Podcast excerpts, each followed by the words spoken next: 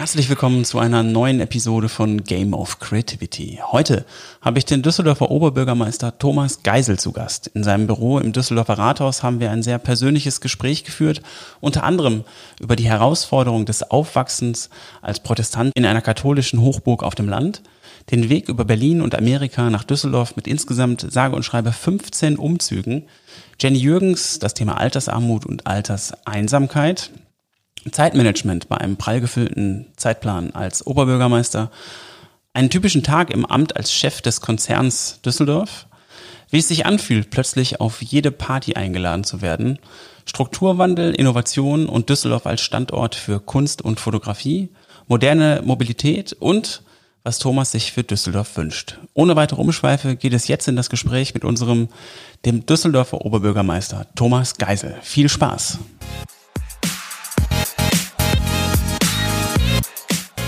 Also, heute habe ich einen ganz besonderen Düsseldorfer zu Gast. Thomas ist auf sehr vielen Spielfeldern unterwegs. Er ist verheiratet und hat fünf Töchter. Er ist leidenschaftlicher Läufer und Musiker. Er hat unter anderem an der Harvard University studiert. Sein Weg führte ihn über verschiedene politische Funktionen in der SPD als Abteilungsleiter der Treuhandanstalt von 1998 bis 2013 in der Energiewirtschaft bei Enron und E.ON 2013 ähm, als selbstständiger Rechtsanwalt und seit Juni 2014 in das Amt des Oberbürgermeisters der Stadt Düsseldorf, das er auch heute bekleidet. Wir sind heute hier in deinem Büro im Düsseldorfer Rathaus. Thomas, ich freue mich sehr auf unser heutiges Gespräch. Ganz meinerseits. Vielen Dank, dass du dir die Zeit genommen sehr gerne. hast. Lass uns ganz kurz in die Vergangenheit reisen. Wie hat deine Kindheit gerochen? Also was vielleicht so ein bisschen besonders war in meiner Kindheit, bin ja auf dem Lande groß geworden, in Ellwangen an der Jaxt. Ich weiß nicht, ob du da mal warst. Das ist, Bis dato noch nicht.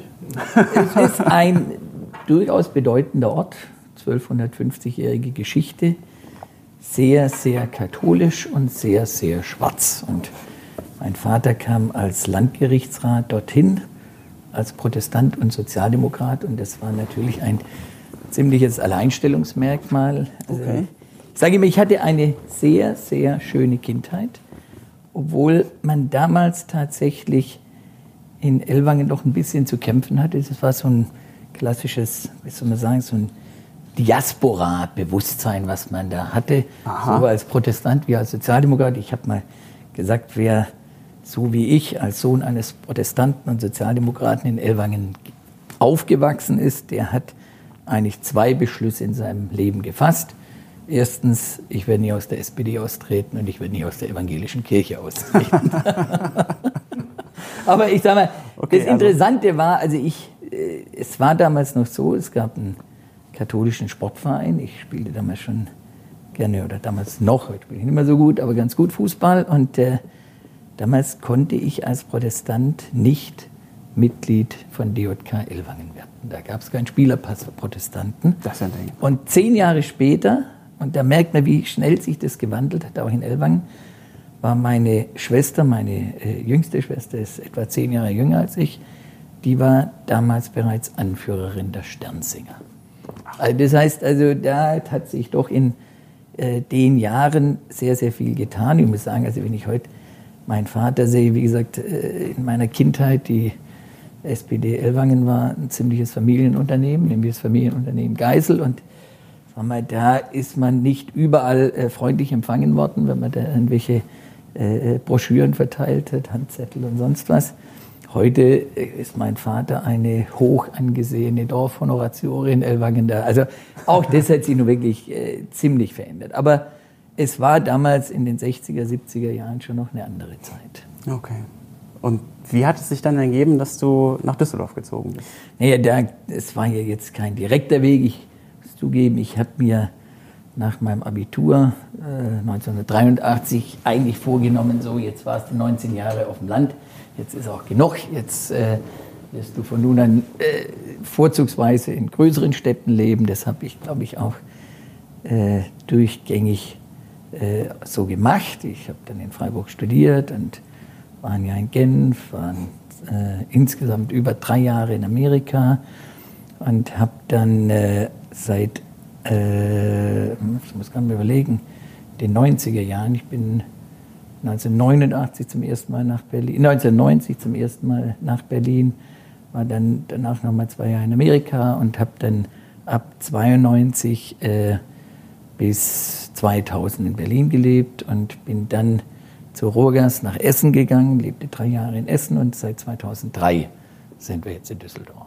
Also von daher war es jetzt kein direkter Weg von, äh, von Ellwangen nach Düsseldorf, aber ich muss sagen, ich habe mal irgendwann, als ich nach Berlin gezogen bin, habe ich mal aufgeschrieben, oder musste ich mal für irgendeine Behörde oder sowas aufschreiben, wo ich in den letzten Jahren gelebt habe und stellte fest, dass ich in den letzten zehn Jahren insgesamt 15 Mal umgezogen war. Und das war dann, muss ich sagen, ist natürlich sehr schön. Hier in Düsseldorf kann man, kann man wirklich sagen, da sind wir heimisch geworden, da haben wir Wurzeln geschlagen. Wir leben jetzt, äh, also wir lebten immer schon äh, am Dreieck, zuerst auf der Jülicher Straße seit 2006 auf der Münsterstraße und ich sag mal, da haben wir auch vor zu bleiben und da können wir uns auch sehr gut vorstellen, alt zu werden. Das hört sich doch gut an. Ja, wir sind auch ganz in der Nähe. Wo seid ihr? An der, ähm, an der Rossstraße, Ah ja, oben am Platz der Ideen. Ah ja, klar. Und auf der Münsterstraße, da gehe ich mit meinem äh, kleinen Sohnemann immer in die Münstertherme.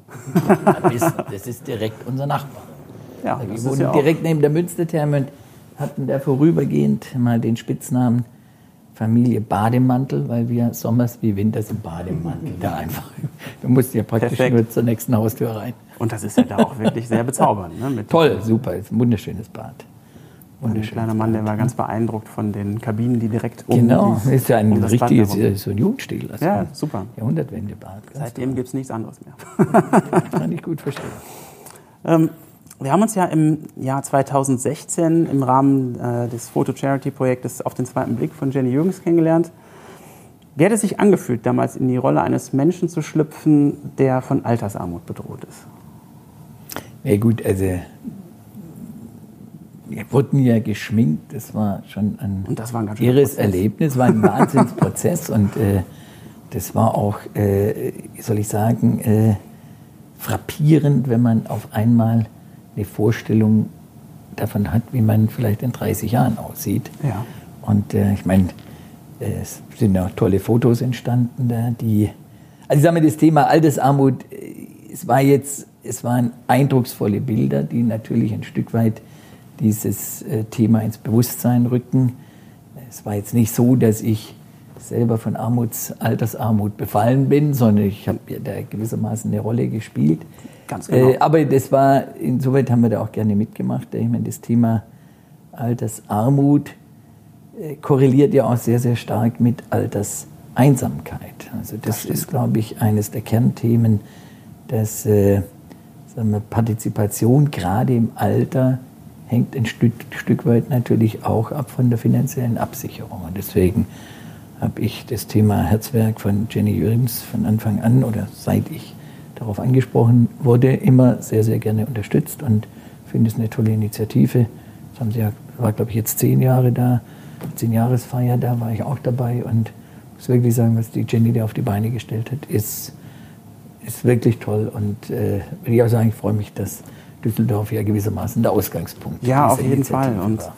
ich meine, das war ja auch, für, glaube ich, für alle Beteiligten damals ein Projekt, bei dem ähm, man unheimlich gerne zum einen mitgemacht hat, was aber auch irgendwo emotional sehr berührend war. Wenn man, also ich kann ja nur von meiner Warte aus sprechen, als ich damals, ich durfte ja jedes einzelne Bild am Ende finalisieren und bearbeiten und naja, also da kommt man schon, ähm, man Es beschäftigt sich sehr lange damit ja. ne? und man sieht dann schon die, die Gesichtsausdrücke und auch ähm, gerade ähm, dein äh, Gesichtsausdruck und äh, der von deiner Frau, das war schon, man konnte das schon erkennen, dass ihr das in dem Moment auch gefühlt habt. Ja, und ja, das fand ja, ich äh, sehr beeindruckend. Aber es gab auch ein schönes Bild, äh, da haben wir ganz fröhlich geschaut und da habe ich zu meiner Frau gesagt, Mensch, super, jetzt haben wir schon ein Foto für die goldene Hochzeit.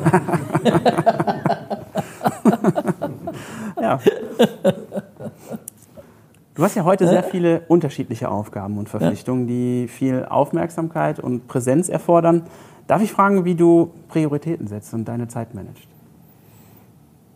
Naja gut, also ich habe erstens mal das Glück, dass ich ähm, über kein allzu stark ausgeprägtes Schlafbedürfnis verfüge. Also ich, ich meine, ich stehe immer morgens sehr, sehr zeitig auf.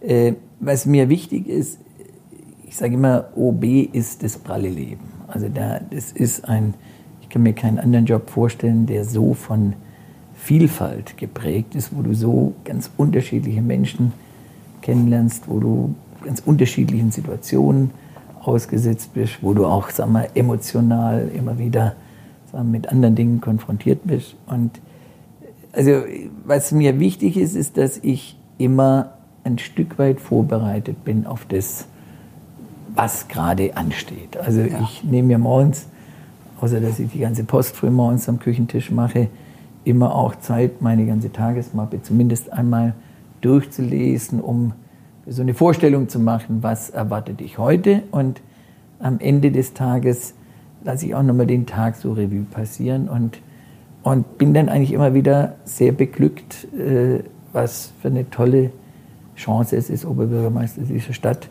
sein zu dürfen, um eben diese, wie ich finde, ziemlich einzigartige Stadtgesellschaft in ihrer ganzen Breite mhm. kennenlernen zu können. Das ist schon toll, wenn man jetzt fragt, was sind Prioritäten. Also ich kann jetzt ja. nicht sagen, also das Schützenfest ist weniger wichtig als die Fraktionssitzung der SPD-Fraktion oder so. Das ist, glaube ich, Quatsch. Ähm, ich glaube, eines ist ganz wichtig, dass man sich eben nicht auffressen lässt. Also ich sage immer, man kann äh, ohne weiteres als Oberbürgermeister in Düsseldorf 24 Stunden mit Terminen voll ballern und am Schluss bleibt trotzdem nichts übrig von dir. Also man kann, das kann ich mir das sehr hat, gut vorstellen, äh, ja. durchaus auch einen ausgeprägten beschäftigungstherapeutischen Effekt kann so eine tätige Tätigkeit haben. Also man darf über allem, also Stress ist das falsche Wort, ich sage immer, Stress findet im Kopf statt, also man darf über allen Terminen nicht die Linie äh, verlieren. Man darf nicht vergessen, man ist ja auch sagen wir, mit einem bestimmten Mandat gewählt worden. Die Leute erwarten, dass du äh, sagen wir, bestimmte Dinge in der Stadt umsetzt und äh, für sie dort, wo es dir möglich ist, und als OB hat man das Glück, einen relativ großen Hebel in der Hand zu haben, eben für sie auch einen Unterschied zu machen. Ja, da fallen mir ganz viele Folgefragen ein. Ich nehme einfach mal zwei daraus. Ähm, du hast ja vorher schon äh, natürlich auch äh, einen Job gehabt, der ähm, sicherlich sehr viele, ähm, sehr viele Eckpunkte mhm. hatte, die, die schon auch sehr zeitintensiv sein können. Jetzt kommst du aber in so ein Amt und ich kann mir das nur so vorstellen, aus meiner Warte, das muss ja ein Start von 0 auf 100 sein, dann sowas so neue Aufgabenfelder, alle Leute wollen irgendetwas von dir ja, ja, ja. und du kommst ähm, am Anfang wahrscheinlich in so eine, wahrscheinlich auch für dich, äh, überwältigende, so einen überwältigenden Moment, wo du erstmal feststellst, oh, jetzt habe ich aber hier ähm, tatsächlich noch mal ein paar ganz andere Baustellen. Ja, also ich muss dazu sagen, ich habe, glaube ich, das große Glück gehabt, dass ich in meiner Anführungszeichen Karriere eigentlich immer sehr interessante Jobs hatte. Also ich kenne jetzt, äh, gut, manche waren nicht ganz so toll, aber ich sage mal insgesamt, ich meine, ich war bei der Volkskammer der DDR, ich war mal ein Jahr lang beim SPD-Parteivorstand, ich war viele Jahre bei der Treuhandanstalt in ihrer Nachfolgeorganisation, Enron war auch eine interessante Erfahrung. Energiewirtschaft war wirklich toll, auch ein Riesenrad gedreht, da große Volumina. Aber es war natürlich nichts war so vielfältig wie der Job eines Oberbürgermeisters. Also ich, und ich bin ja ja so ein bisschen, ähm, ich hatte ja vorher keine große, schon gar keine kommunalpolitische Erfahrung, so dass ich sagte, als ich gewählt war, mhm. so im ersten halben Jahr, das war eigentlich immer eine Premiere nach der anderen. Also es das waren alles Dinge, ja die ich nie vorher gemacht habe. Und ähm, wo ich natürlich manchmal schon so ein bisschen Bammel hatte, da, also ich meine, ich habe nie große Reden geschwungen, da ich, hab, ich war noch nie, nicht mal jemals, sag mal, ich habe nie auf einem Parteitag geredet oder selbst solche Sachen, da kann ich eigentlich nicht wirklich. Ich habe in meinem Leben viel verhandelt, das macht mir auch heute noch Spaß, da hast du als OB auch hin und wieder Gelegenheit dazu. Äh, aber aber also wie gesagt, ich meine Karneval, wir sind früher zum Karneval gegangen, aber das in der ersten Reihe im Sitzungskarneval. Ja, ich meine, das gehört alles dazu. Das ist alles, sag mal, äh, Teil der Dinge, wo ich auch sagen muss, da lasse ich mich auch gerne drauf ein. Und es ist dann im äh, die meisten Dinge sind gut gegangen. Also ich sage mal, so einen richtigen Bock geschossen habe ich glaube auch im ersten Jahr nicht, auch wenn wenn ich manchmal dachte, oh Backe, Mensch, wie kriegst du das jetzt hin? Wo kam denn der Mut her, äh, überhaupt diesen Weg zu gehen? Also diesen Schritt als Oberbürgermeister dann? Also ich würde mal so sagen, Also erstmal, was heißt Mut? Also was ganz wichtig ist, dass die Familie das mitmacht. Äh, das war ja auch nicht so ganz trivial, es war ja auch für meine Familie ein neues Leben. Äh, aber die haben das eigentlich von Anfang an unterstützt, vor allem meine Frau und meine Kinder. Die fanden sehr charmant an der Vorstellung, dass ich OB von Düsseldorf werden wolle. Die sagten, nee, dann bleibt man ja auf jeden Fall in Düsseldorf. Es war ja vorher nicht so ganz sicher, ob ich mal irgendwo hinversetzt würde oder mich auf eine. Äh, auswärtige Stelle bewerben ähm, würde. Und das meinen Kindern natürlich super gut gefällt hier, fand die, die Perspektive, dass ich hier ortsfest im Rathaus sozusagen verankert bin, gar nicht so, gar nicht so uncharmant. Und dann, gut, ich bin ja jetzt nicht als, ich habe ja einen gewissen beruflichen Hintergrund und ich muss sagen, ich habe auch vorher in meiner beruflichen Laufbahn immer wieder Dinge gemacht, äh, die, wenn man mich mit 20 gefragt hätte, was hast du denn mal vor in deinem Leben, jedenfalls ausgesprochen unwahrscheinlich gewesen wäre. Also ich meine, dass ich mal in der Energiewirtschaft lande, war sicher mit 20 nicht dieser, wer mich gefragt hat, willst du werden, die sicher nicht gerade gesagt, ich würde gerne mal in großem Stil Erdgas für die Bundesrepublik Deutschland einkaufen oder sowas. oder ich würde, also hier, was ich bei der Treuhandanstalt gemacht habe, ich würde gerne die Chemieindustrie der DDR restrukturieren oder sowas. Ich meine, das wäre sicher, ich meine, Chemie war eines der wenigen Fächer in der Schule, die mir nicht allzu viel Spaß gemacht haben und die ich schnell abgegeben habe. Also zu meinem gleichen Boot, ja. Aber jedenfalls mit dem Hintergrund, sag mal, hatte ich so ein, ein Stück weit das Zutrauen, dass sie sagte, du springst nicht zum ersten Mal ins kalte Wasser und bisher ist jedes Mal gut gegangen, wieso soll es diesmal nicht gut gehen? Ja. Und dann so ein bisschen Gottvertrauen gehört dann auch dazu. Und äh, also von daher muss ich sagen, mir war es jetzt nicht so furchtbar bang und und ich habe immer gesagt, Gott, ich habe ja auch hart gekämpft für dieses Amt, jetzt wirst du schon nicht abkacken drin. Sehr gut. Ähm, kannst du uns mal vielleicht ein Stück weit mit in deine Schuhe nehmen? Wie sieht so ein durchschnittlicher Tag aus und wann nimmst du dir Momente für dich? Naja, also sehr häufig beginnt der Tag in der Tat sehr, sehr früh, irgendwann zwischen halb fünf und fünf. Dann stehe ich auf. Mein Arbeitsplatz ist nicht, was manche Leute meinen, der Schreibtisch im Rathaus, sondern mein eigentlicher Arbeitsplatz ist der Küchentisch bei uns zu Hause. Da mache ich dann morgens die ganze Post und äh, die ganzen Mails und diktiere vielleicht ein paar Schreiben, wenn das anfällt und lese mir eben die Tagesmappe mhm. durch, dass ich einigermaßen vorbereitet bin. Und dann geht es kurz und in die Münstertherme. Nee, nee, nee. Also ich gehe auch nicht, äh, ich gehe unter der Woche morgens auch nicht laufen. Das wird auch manchmal so etwas irrigerweise kolportiert. Ich laufe am Wochenende gerne, am liebsten mit meiner Frau, aber und unter der Woche laufe ich eigentlich immer nur, wenn ich verreist bin, weil ich dann eben keine Post dabei habe, die ich morgens machen muss. Also etwas gewonnene Zeit, die dann Genau, dann ist ein bisschen gewonnene okay. Zeit und dann ist, ich finde, läuferisch kann man auch, sagen wir, fremde Städte wunderbar so Klar. gewissermaßen erschließen. Nein, und dann, also wenn, wenn ich in Düsseldorf bin, dann der erste Termin ist eigentlich immer die Morgenlage. Da sind meine engsten Mitarbeiter dabei. Da guckt man uns so an, also erstmal, was gab es in der Post zu berichten, dann äh, was war in den Medien, was steht so an großen Dingen an, was ist vielleicht noch äh, überraschenderweise reingekommen. Also da guckt man gerade so, wie gesagt, dass die aktuellen Themen werden da abgearbeitet. Und dann geht es eben in rascher Folge Termine, wie gesagt, also wild äh, durcheinander da. Also da, ich sag mal, man ist ja als Oberbürgermeister ist ja der Reiz des Amtes. Man ist ja eigentlich in einer Person, ist man auf der einen Seite der oberste Repräsentant, also quasi wie der Bundespräsident von Düsseldorf. Dann ist man Chef der Verwaltung, das ist immerhin ein mittelständisches Unternehmen mit 10.000 Leuten, also Chef der Exekutive, das, was im Bund der Bundeskanzler macht. Dann ist man Vorsitzender des Rates, also ist eben auch sagen wir, ein zentraler Teil im Kommunalparlament. Mhm. Äh, und dann, das vergisst man manchmal leicht, äh, gerade in einer Stadt wie Düsseldorf, führt man natürlich auch noch einen ziemlich beachtlichen äh, Konzern. Also ich meine, wir haben ja hier auch große Unternehmen, die Messe, der Flughafen, die Rheinbahn, die Stadtsparkasse, Wohnungsbaugesellschaft und natürlich auch die Oper und Schauspielhaus und Kunstpalast und was es alles gibt. Also Und da ist man ja überall, sagen wir zumeist in der Funktion des Aufsichtsratsvorsitzenden beispielsweise.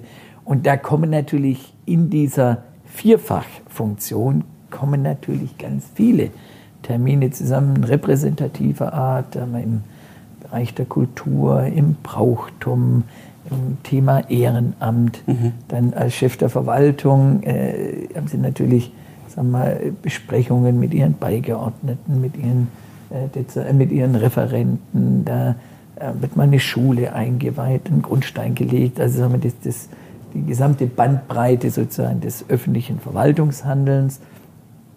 Dann die Vorbereitung der Ratssitzung, die Gespräche mit äh, den einzelnen Fraktionen, den Vertretern äh, der Parteien im Rat, dann äh, und dann eben die, das ganze Thema Aufsichtsratssitzungen. Da kommt schon sehr, sehr viel zusammen und das geht dann meistens abends, also nicht selten bis kurz vor Mitternacht. Also, und dass man dann, manchmal gibt es ja auch noch ein paar wichtige Dinge, die man vielleicht ganz gut bei einem vertraulichen Abendessen besprechen kann oder so. Also äh, ich sage mal, unter der Woche ist man da schon sehr stark eingespannt.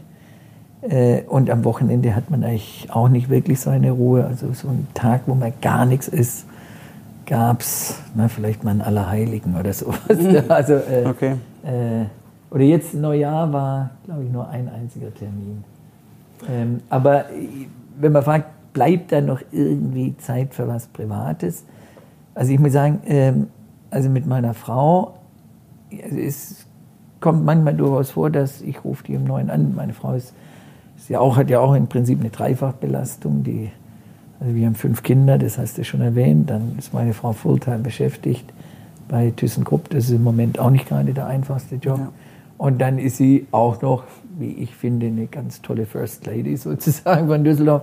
Aber dann telefonieren wir uns abends um halb neun, neun zusammen und sagen, Mensch, du hast wahrscheinlich auch nichts Gescheites gegessen, komm, treffen wir uns im Primitivo und dann lassen wir so zu zweit den Abend ausklingen oder ich meine morgens, wenn meine Kinder zum Frühstück kommen. Also ich habe das große Glück, äh, was Familie angeht, ich habe nicht furchtbar viel Zeit für meine Familie, aber ich habe die Gabe, dass wenn meine Kinder da sind, dann bin ich nicht Oberbürgermeister. Also ich kann richtig abschalten und dann eben auch sagen, so jetzt bist du Familienvater und machst was ganz anderes oder wenn dann auch mal familiär was Dringendes ist, wenn man fünf Kinder hat, dann hat man manchmal auch ein bisschen Sorgen ja, oder dann laufen sie mit der Schule nicht da toll oder, oder, ist ein Kind krank oder sowas äh, oder dann haben die so spezielle Bedürfnisse oder die Lotti hat ein Klaviervorspiel und kommt einen Tag vorher und sagt, Papa, ich wäre total enttäuscht, wenn du nicht kämst. So. Dann wird eben auch mein Termin zur Seite geräumt und äh, dann, also das ist schön. Da setze ich schon Prioritäten ja. und äh, ich muss man so sagen, Job ist natürlich wichtig und ich mache es mit Leidenschaft, aber äh, ja, man ist ja trotzdem Man muss Mensch. schon trennen, was ist wirklich wichtig im Leben und das ist schon die Familie und die Kinder. Ja, ja mein, mein Sohn sagt ja immer, der, der Bürgermeister ist ja der. Chef von Düsseldorf. Hast du hast es also gerade gut bestätigt. Mhm. mhm. Ähm, eine Frage, die mir gerade spontan einfällt, ist, wenn du, wenn du morgens dein Handy anmachst, also falls du es überhaupt ausmachst, ähm, Mach ich nicht. Aber ist, ich mache es immer auf lautlos. Ist doch, wäre für mich jetzt die Frage, was denkst du in dem Moment, wenn du es anmachst? Äh, kommen dann erstmal so die, hast du das Gefühl, dass dann erstmal da wieder sieben, acht Feuer sind, die du erstmal ausmachen musst auf diesen ganzen Baustellen? Oder das stelle ich mir halt so vor, das ist ja wie bei ähm, einem Unternehmer auch, wenn der so ne, ein großes Unternehmen hat, dann hat er erstmal natürlich mit den Baustellen zu kämpfen, die die Mitarbeiter vielleicht nicht selber lösen möchten. Ne? Das passiert ja dann schon mal. Und wie ist das bei dir? Also, ich würde mal so sagen, klar, es gibt immer einen Haufen Baustellen und ich bin jetzt auch niemand, der, äh, wie soll man sagen, äh, versucht, Dinge auszusitzen, aber ich bin jetzt auch niemand, der am liebsten in der Rolle des Getriebenen ist. Also ich muss, also meistens ja, eine SMS oder ja. sowas, die lese ich meistens, wenn sie kommt. Mails lese ich einmal am Tag, also ich bin nicht dauernd an meinem Handy und gucke, was ist jetzt wieder für eine Katastrophe eingegangen. Die Spiegel Online-Nachrichten lese ich auch nicht ständig, wenn sie reinkommen. Und äh, also ich ja sag mal, auch ein paar eingebaute Filter hier. Ja, und ist klar, und es gibt Leute, also wenn wirklich was Dringendes passiert, dann gibt es auch Leute aus meiner Presseabteilung, die eben sagen, hey du, ich glaube, da musst du jetzt wirklich sehr schnell reagieren. Aber ähm, ich ich, es ist jetzt nicht so, dass ich morgen schon wieder sage, oh, Backe da, jetzt muss ich hier und, und, und so. Also äh, man, einigermaßen, sag mal, äh, sein eigener Herr zu sein, einigermaßen zeitsouverän, äh, versuche ich schon zu sein. Also ich spannend. bin jetzt also nicht nur derjenige, der getrieben ist, aber wie gesagt, manchmal ja. gibt es eigentlich Dinge, da kannst du jetzt nicht sagen, komm, äh, kümmern wir uns morgen drum, das geht ja auch nicht. Ja, nee, also ich glaube, das interessiert einfach viele Menschen, wie so ein, wie so ein Job eigentlich wirklich ist. Und ne, das hast du also ausreichend muss, beantwortet, würde ich sagen. Muss, es gibt so eine schöne Geschichte von Johannes der 23. Der, äh, der, der wurde angesprochen von einem Kardinal, der ihm sagte, Heiliger Vater, seit ich den Purpur trage, äh, zerbreche ich schier unter der Last der Verantwortung, äh, mit der ich zu tun habe. Und dann sagt Johannes der 23. zu ihm, wissen Sie, Kardinal, als ich Papst wurde, habe ich das auch gedacht. Und dann habe ich mal in den Spiegel geguckt und mir gesagt, Johannes, nimm dich nicht so wichtig. Und ich sage mal, also man muss nicht Bild, glauben, ja. man muss nicht glauben, dass sag mal, das Schicksal Düsseldorfs allein an dem liegt, was ich in den nächsten zehn Minuten mache. Das ist, glaube ich, wirklich Quatsch. Also da soll man ein bisschen demütig sein. also ich sage mal, es gibt so mega, also es gibt ja so Mega-Manager, die meinen, die Welt dreht sich nicht mehr, wenn sie nicht pausenlos Entscheidungen treffen. Ja, ja genau. Umgekehrt gibt es den schönen Spruch, der Friedhof ist voller Leute, die sich für unersetzlich hielten und trotzdem dreht sich die Welt weiter. Ja, das ist, ein, das ist ein wahres Wort. Was hat dich die bisherige Arbeit in deinen unterschiedlichen Feldern gelehrt? Was war so die eine klare Lektion für dich in deinem Leben?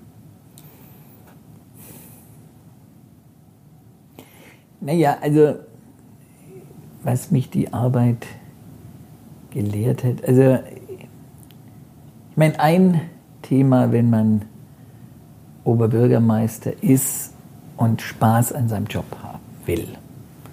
Ich glaube, man muss äh, zwei Eigenschaften mitnehmen. OB-Kollege, der jetzt im Ruhestand ist, hat es mal auf die schöne Formel gebracht, man muss die Menschen mögen. Also es gibt Leute, die, die sind auch zum Teil sehr gute Politiker, sind wahnsinnig klug und treffen viele richtige Entscheidungen. Aber ich würde mal sagen, wenn du nicht volkstümlich bist, also wenn du sagst, es ist mir eigentlich zu viel, pausenlos mit so vielen Leuten zu reden und von jedem angesprochen zu werden oder sowas, äh, dann bist du für den Job nicht geeignet. Dann gibt es sicher andere tolle Aufgaben, die man machen kann, aber OB sollte man dann lieber nicht sein. Da. Und da muss ich sagen, also da also ich habe immer noch Spaß dran, ganz unterschiedliche Leute, mich mit denen zu unterhalten und, soll man sagen, mich, mir von denen Ratschläge geben zu lassen und denen vielleicht auch zu helfen, wenn ich es kann. Also das ist etwas, was mir immer noch äh, Spaß macht und deswegen mache ich den Job sehr gerne. Äh, und das Zweite ist vielleicht, was ich vorher so ein bisschen gesagt habe, also ich meine, man darf die Linie nicht verlieren aber man braucht auch manchmal einen etwas längeren Atem. Also äh, ich meine, ich bin ja Gott sei Dank Marathonläufer, von daher weiß ich, ich habe es noch jedes Mal, ich habe es noch jedes Mal bis zur Ziellinie geschafft, selbst wenn bei Kilometer 30 so der Mann mit dem Hammer droht, der so ungefähr. Also ja, man, muss da, man muss da ein bisschen, äh, also erstmal Zutrauen haben, da das äh, manchmal, auch wenn es schwieriger wird, da ist noch nichts verloren da und manchmal geht man halt eine extra Meile und dauert es ein bisschen länger, aber äh, man darf sich nicht entmutigen lassen. Das ist ein schönes Bild, das passt auf ähm, viele, äh, viele Situationen im Leben, glaube ich. Mhm. Mhm. Mhm.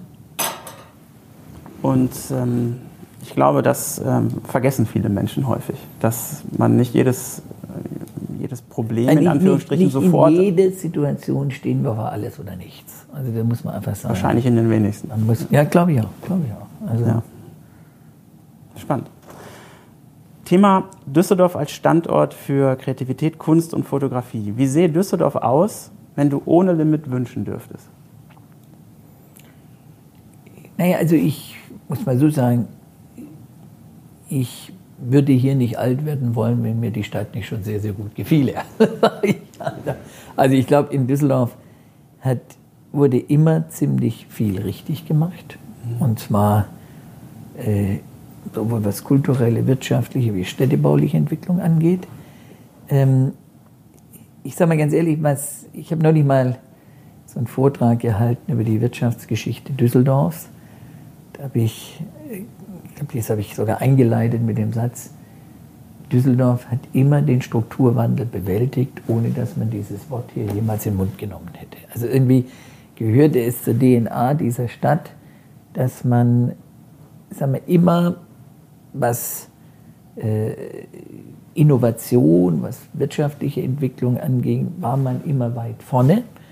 Man hat immer das Beste behalten von dem, was sozusagen, was man geerbt hatte und ist hungrig geblieben, sozusagen immer wieder auch zu neuen Ufern aufzubrechen. Also ich sage mal, das, wenn man überlegt, wie man in den, sagen wir, in den letzten 30, 40 Jahren da, wie man das Cluster der, der Informations- und Kommunikationstechnologie hier in Düsseldorf entworfen hat, vielleicht davor oder parallel dazu, äh, sagen wir, das ganze Thema äh, Kreativitätswirtschaft, das geht bei der Mode los, geht über die Werbung weiter, das geht aber auch, das hat auch mit, mit, mit, mit Musik und Medien und, und äh, äh, auch Architektur beispielsweise zu tun. Und jetzt äh, haben wir ja seit fünf Jahren, haben wir ja, glaube ich, durchaus auch ganz äh, erfolgreich die, die Startup-Initiative äh, gestartet.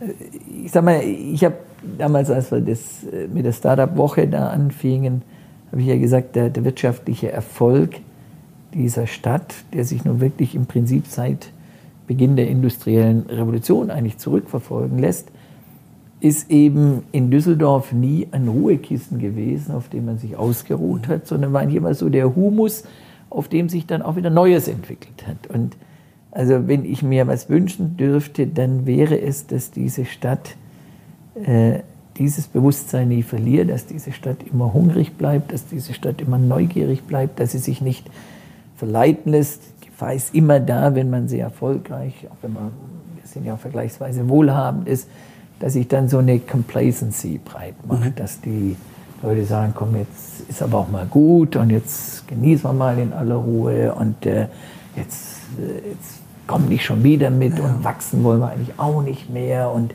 äh, ist doch alles prima und jetzt mal ein bisschen ausruhen und so. Also das wäre, glaube ich, etwas, was, was dieser Stadt nicht gut täte. Also die Stadt ist auch deswegen so extrem äh, äh, äh, lebenswert, weil sie eben immer diesen, diesen Appetit hatte. Der war nichts Krampfiges, also das ist, ich würde es manchmal eher als Neugierde bezeichnen, dass man eben hungrig bleibt, dass man eben so sagt, Mensch, das testen wir mal, prüfen wir mal, vielleicht fällt uns hier noch was Interessantes ein und und das gehört eigentlich zu dieser Stadt. Und wie gesagt, äh, das wäre meine Hoffnung für Düsseldorf, dass dieser Spirit hier anhält. Das ist schön. Also ich kann ja auch da wieder nur aus meiner Warte sprechen und sagen, ich bin 2000, 2002 habe ich angefangen in Düsseldorf zu arbeiten. Mhm. Ich bin ein Kind aus dem Ruhrgebiet, aus ja. Oberhausen. Und ähm, 2002 war für mich so Düsseldorf die große Stadt. Und ähm, im Vergleich zu Köln aber damals schon, ohne da jetzt irgendwie diese Rivalität, die, die gibt es bei mir gar nicht. nicht. Ähm, ich glaube eh, dass das nur ein Märchen ist, aber dann äh, kam ich hier hin und Köln war für mich so unübersichtlich. Mhm. Und ich habe Düsseldorf immer schon als eine Stadt empfunden, die zwar groß ist, aber leicht zu erfassen. Mhm. Und äh, habe mich immer gut orientieren können. Das war ein Punkt. Und dann, als ich anfing, äh, hier zu arbeiten, das war damals in der Grabenstraße über dem Pilsener Urquell, mhm. so eine ganz, ganz kleine, oh Gott, ja, ja. alteingesessene Werbeagentur und äh, so ein Drei-Mann-Laden. Und der Chef, der war damals schon so kurz vor der 70 und der hat mir so seinen Düsseldorf gezeigt. Und das war, das war eine ganz neue Welt, die da mhm. plötzlich kam. Das war so mhm. schön, da so ein bisschen reinzuwachsen. Und ähm, 2006 habe ich ähm, mich entschieden, nach Düsseldorf zu ziehen. Mhm 2005 habe ich meine heutige Frau kennengelernt. Damalige Freundin. genau, da habe ich ziemlich schnell den, äh, den Sack zugemacht und gedacht, das, wir heiraten, wir ziehen hier nach Düsseldorf. Ja. Das, war, ähm, das war eine Entscheidung, die ich bis heute ähm, niemals in Frage gestellt habe, mhm. weil Düsseldorf mhm. immer so diesen Raum äh, mir geboten oder uns geboten hat, wo man sich entfalten kann, wo man sich wohl, obwohl man dann auch mal seine Ruhe hat und wo man mhm. irgendwie zu allen Punkten entspannt hinkommen kann. Wir haben in unterschiedlichsten Stadtteilen gewohnt und aber trotzdem immer irgendwo. Ähm, wo wohnt ihr jetzt? Das war zunächst, waren wir in Oberkassel, dann okay. in Flingern mhm. und jetzt ähm, da an, an der Ulan-Kaserne. Ah ja, okay. Mhm. Und das war eine, eine, schöne Zeit, ein schöner Wandel. Und gerade mit einem Kind merken wir jetzt gerade, was hier eigentlich alles möglich ist. Mhm. Und das mhm. ist wunderschön. Der Kleine wird bald fünf und entdeckt so die Stadt für sich auch. Äh, und das ist mhm. einfach schön, ähm, hier diese Basis zu haben. Und ich glaube, auch unternehmerisch ähm, fühl, fühlen sich alle, die ich mhm. aus meinem mhm. Umfeld und aus, der, äh, aus dieser Branche, die ja sehr, sehr vielfältig ist, mhm. fühlen sich ja alle sehr mhm. wohl. Zum einen war das, ein, wie ich finde, ein sehr spannender Kreativstandort ist mhm. für alle möglichen Bereiche. Mhm. Jetzt nicht nur für die Werbung, aber auch für Kunst, Mode, ähm, Unternehmertum. Und äh, mhm. hier mhm. trifft sich viel. Ich finde, hier ist ein wahnsinnig toller Austausch in der Stadt. Es gibt viele tolle Veranstaltungsmöglichkeiten, Netzwerkmöglichkeiten. Mhm. Und ähm, was ich aber immer gemerkt habe, ist, wie offen Menschen hier mhm. sind. Ja, ja, nee. also ich, ich finde, ich habe ja mal gesagt, Düsseldorf ist die Metropole im kleinstmöglichen Format. Und das ist ja es ist auf der einen Seite, ja genau, finde ich, es ist auf der einen Seite, so wie du sagtest, vielleicht anders als Köln. Es ist, es ist übersichtlich, also man findet sich zurecht. Es ist alles irgendwie, jedenfalls in der erweiterten Innenstadt, Fußläufe oder jedenfalls mit dem Fahrrad ohne weiteres äh, zu erreichen. Ähm, es, und gleichzeitig ist die Stadt alles andere als provinziell. Es ist eine echte Metropole. Es ist, also ich finde ja dieser, dieser Claim, äh, den wir da jetzt aus der Taufe gehoben haben, Nähe trifft Freiheit, eigentlich ganz gut, weil sagen wir, das Thema Nähe, es hat schon, die Stadt ist, hat auch irgendwie was Intimes, hat was, also man kommt schnell miteinander ins Gespräch, das ist nicht so die, die, die totale Anonymität, wie soll man sagen, der, der Großstadt und Freiheit. Es ist trotzdem, wie gesagt, nicht provinziell. Es funktionieren hier ganz viele unterschiedliche Lebensentwürfe, aber in, in, so, einer, in so einem sehr angenehmen Miteinander. Also es, es ist nichts repressiv, es ist nichts äh, Bigottes an dieser Stadt oder sowas. Also ich finde es ich finde es super angenehm hier zu leben. Wunderbar. Letzte Frage, bevor wir in die äh, schnelle Q&A-Runde gehen. Ähm, was sind deine Visionen für deinen weiteren Weg, für deine Zukunft und wofür soll man sich an dich erinnern?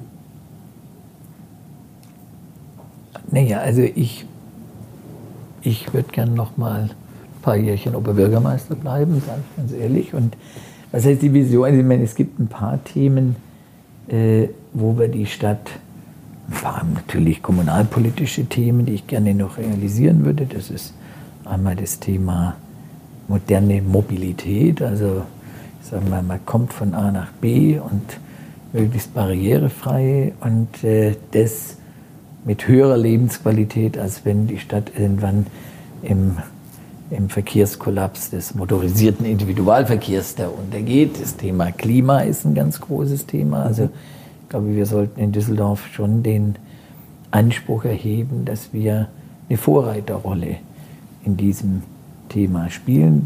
Düsseldorf bringt alles mit, was uns dazu qualifizieren würde. Äh, und sagen wir, generell, und das wäre mir eigentlich auch wichtig, also wenn man fragt, woran sollte man sich erinnern, äh, dass diese sehr vielfältige Stadt so diesen Geist des sympathischen Miteinanders behält. Also ich sag mal, ähm, als ich nach Düsseldorf kam, hing Düsseldorf und im, äh, wie soll man sagen, dieser Meer war ich selber auf den Leim gegangen. Da hat Düsseldorf immer noch so das Image der arroganten, schickimicki, bling-bling-Metropole. Interessant, dass man das vorher hört, aber ja, das, ist gar nicht Genau, das muss ich auch sagen. Das, also, das, also ich, also ein Thema, das ist nicht weniger wichtig als Wohnungsbau und Schulbau, ist auch, dass dieser Stadt insofern Gerechtigkeit widerfährt, dass die Menschen wahrnehmen, das ist eigentlich eine sehr sympathische, äh, auch solidarische Stadt. Ich meine, das, ich, wir hatten ja in den letzten fünf Jahren auch Gelegenheit, gehabt, so an ein paar Ereignissen, die wie soll man sagen, mit denen wir konfrontiert waren. Das war ELA, das war mhm. natürlich der Ansturm von Flüchtlingen in, in hoher Zahl, wo man zeigen konnte, diese Stadt steht wirklich zusammen, diese Stadt ist wirklich solidarisch, hier gibt es wirklich äh, äh, vorbildliches ehrenamtliches Engagement und sowas macht eine Stadt sympathisch und mir wäre es ganz wichtig, dass, äh, dass das vielleicht auch in der, in der allgemeinen, in der Wahrnehmung außerhalb Düsseldorfs sagen wir, noch besser äh, verankert wäre. Da. Also auch, ich sage immer, das, das Angenehme ist auch diese etwas augenzwinkernde rheinische, soll ich sagen, äh, äh, Savoir-vivre da. Also auch, ich finde ja so, Düsseldorf ist ja ein bisschen rheinisch und deswegen, es ist ja ein totaler Misnomer. Also wir sind ja nicht an der Düssel, sondern am Rhein. Im Dorf sind wir jetzt auch nicht gerade, wie wir vorher schon gesagt haben. Aber da kann man eben mal augenzwinkern sagen, ja, wir sind halt Düsseldorf. Genau, sehr schön. Okay, zum Abschluss noch ein paar ähm, Fragen, die ich einfach stelle und du kannst ja. mit dem antworten, was dir spontan dazu einfällt. Welche Menschen inspirieren dich aufgrund welcher Eigenschaften und Werte? Welche? Vielleicht hast du da ein oder zwei, die für dich so.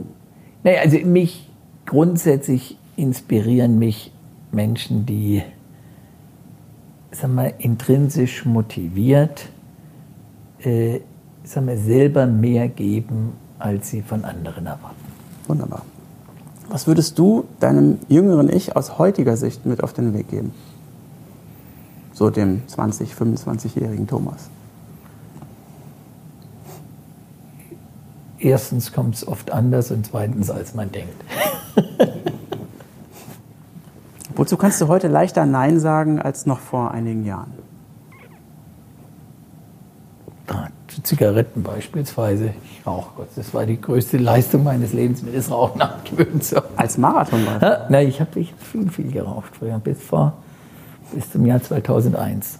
Okay. Und dann, äh, nein, wozu kann ich heute... Ja, das ist doch schon mal ja, ein wichtiges, doch, ja, doch, ein wichtiges Ereignis. Leistung, ja. Also, da kenne ich ganz, ganz viele andere, die haben das noch nicht hingekriegt.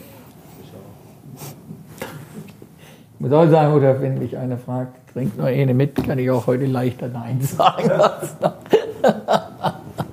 Welche Eigenschaften hast du in deinem Leben entwickelt, über die du dich besonders freust? Na, ich glaube, also, wo du nicht Freude empfindest. Nein, wo ich, also ich glaube, was ich wirklich entwickelt habe, ist ähm, die Fähigkeit zum Glücklichsein. Also, Interessant. Nee, das ist, äh, der steckt dahinter, das hat meine Mutter, die lebt schon seit 14 Jahren nicht mehr, aber die hat mal den schönen Satz geprägt, zum Glück, zum Glücklichsein gehören eigentlich zwei, zwei Dinge. Erstens die Befähigung zum Glücklichsein und das Glück.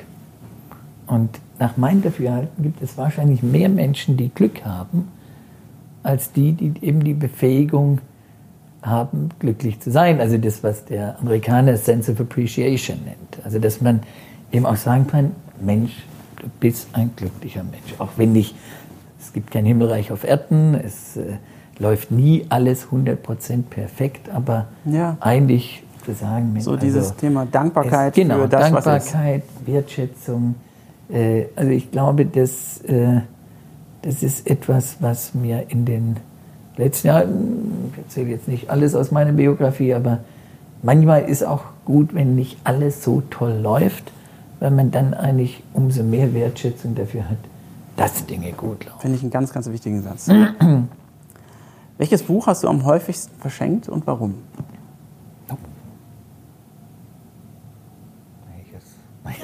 Den Bildband von Düsseldorf natürlich. Den kriegt jeder, den kriegt jeder, immer jeder Generalkonsul, der mich besucht. Aber ich muss ehrlich sagen, ich mag es auch.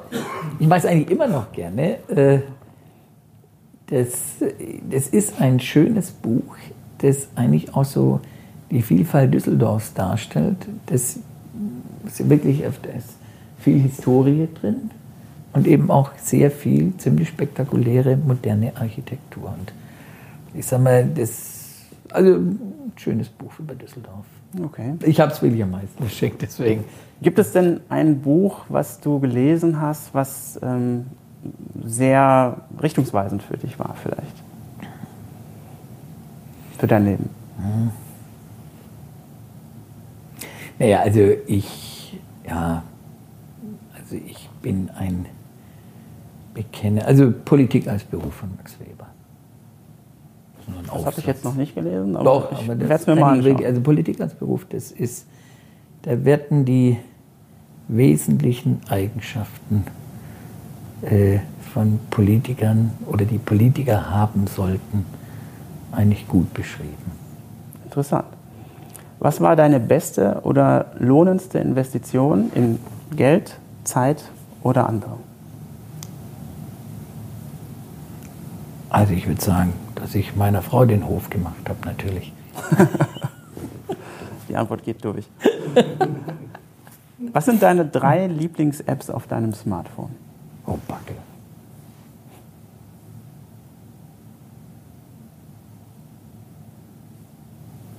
Hast du ein Smartphone? Ich habe ein Smartphone. Also Gott, was mache ich denn? Also die also Lieblings-App, also meine, ich muss zugeben, ich habe jetzt ganz wenig so, so Gimmicks drauf. Ich habe die Rheinbahn-App drauf. Ich habe die, jetzt muss ich mir überlegen, was schlage ich denn da immer wieder auf? Ja, doch, hier, doch, die Wetter-App. Mhm. Die Wetter-App, die gucke ich ziemlich oft. Ja, gerade an. als Läufer nicht unwichtig. Ne? Und, äh, also doch, ich gucke jeden Morgen auf die Wetter-App. Die habe ich auch mit ziemlich vielen Destinationen. Und ich gucke sehr oft auf Google Maps.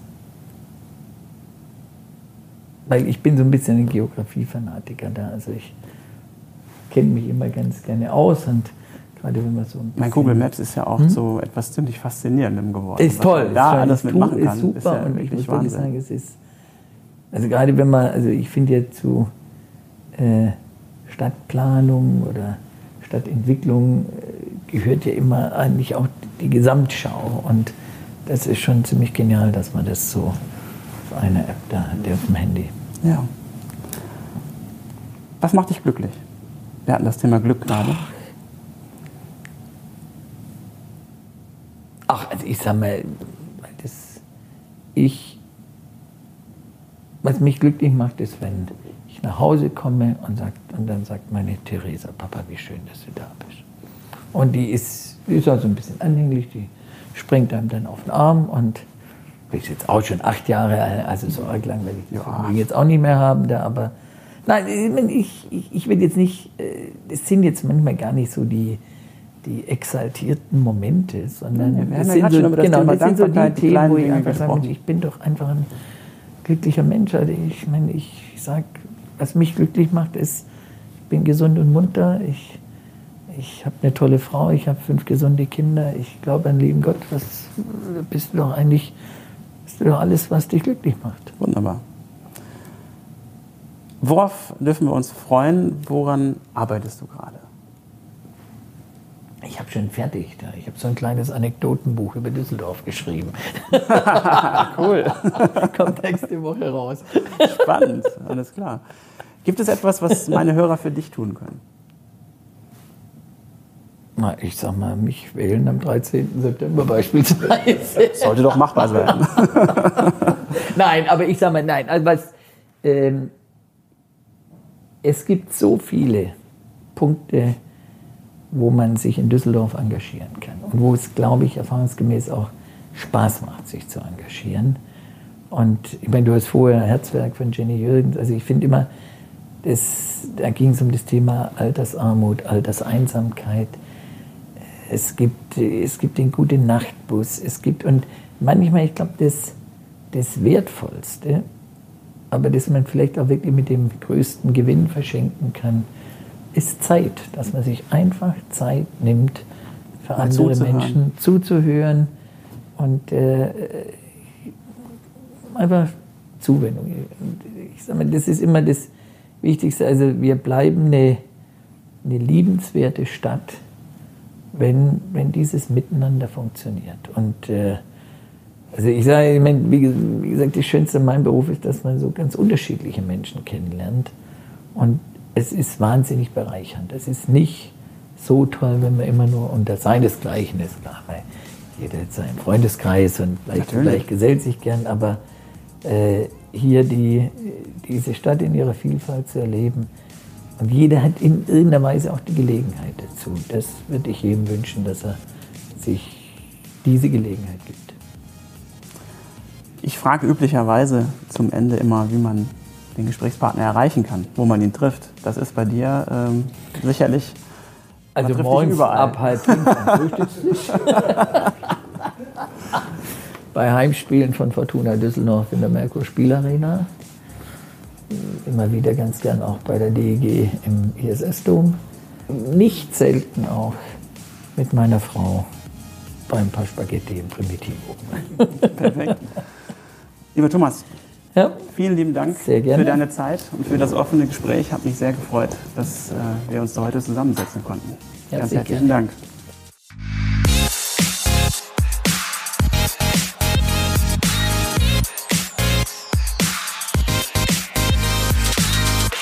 Herzlichen Dank für deine Zeit. Ich freue mich sehr darüber, dass du heute bei dieser Episode von Game of Creativity dabei warst.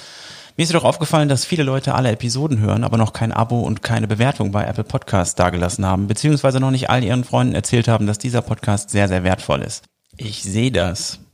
Quatsch, kleiner Spaß. Also, habt einen schönen Tag und nicht vergessen, Anfang zu machen, denn nicht gemacht haben wir alle schon oft genug. Das war der Jan.